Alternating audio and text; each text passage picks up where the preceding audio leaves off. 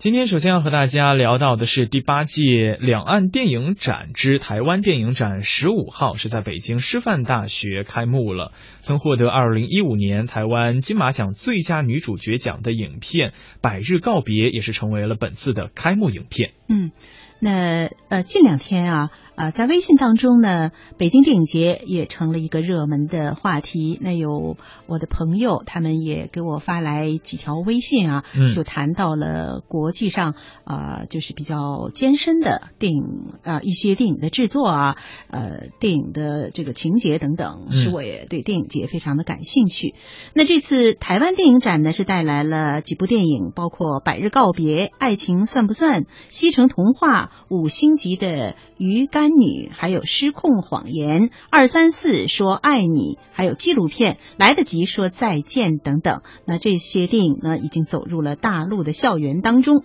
台湾电影代表团的团长啊，一位著名的老导演，还有呢，就是大陆的导演李延平、林书宇，演员郭书瑶、张翰等。在电影节期间呢，都到场与大学生们来进行交流。是的，此次参加代表团的台湾资深导演也表示，哈，这是台湾电影展二零零九年开始举办以来首次与北京大学生电影节合作，带来的是台湾青年导演们的影片了。大陆市场非常的广大，预算与制作规模也是越来越工业化。台湾社会人文素养深厚，发展潜力无穷，也期许两岸电影人能够敞开胸怀，发挥创意和智慧，共筑两岸电影的康庄大道。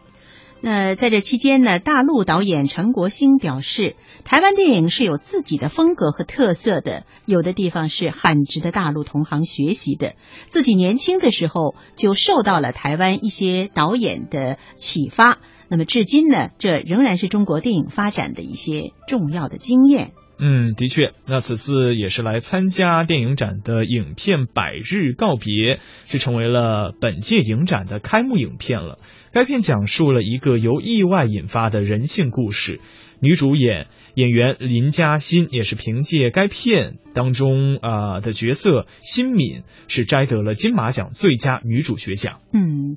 值得庆贺的一件事。那由中国电影基金会和两岸电影交流委员会联合举办的两岸电影展，今年已经是第八个年头了。每届电影展呢，是由台湾。在台湾举办的大陆电影展和在大陆举办的台湾电影展两个部分来组成。中国电影基金会的理事长张丕民表示，希望通过这样双向交流的方式来增进两岸民众的思想交流和情感表达，以此来促进两岸电影产业的发展和繁荣。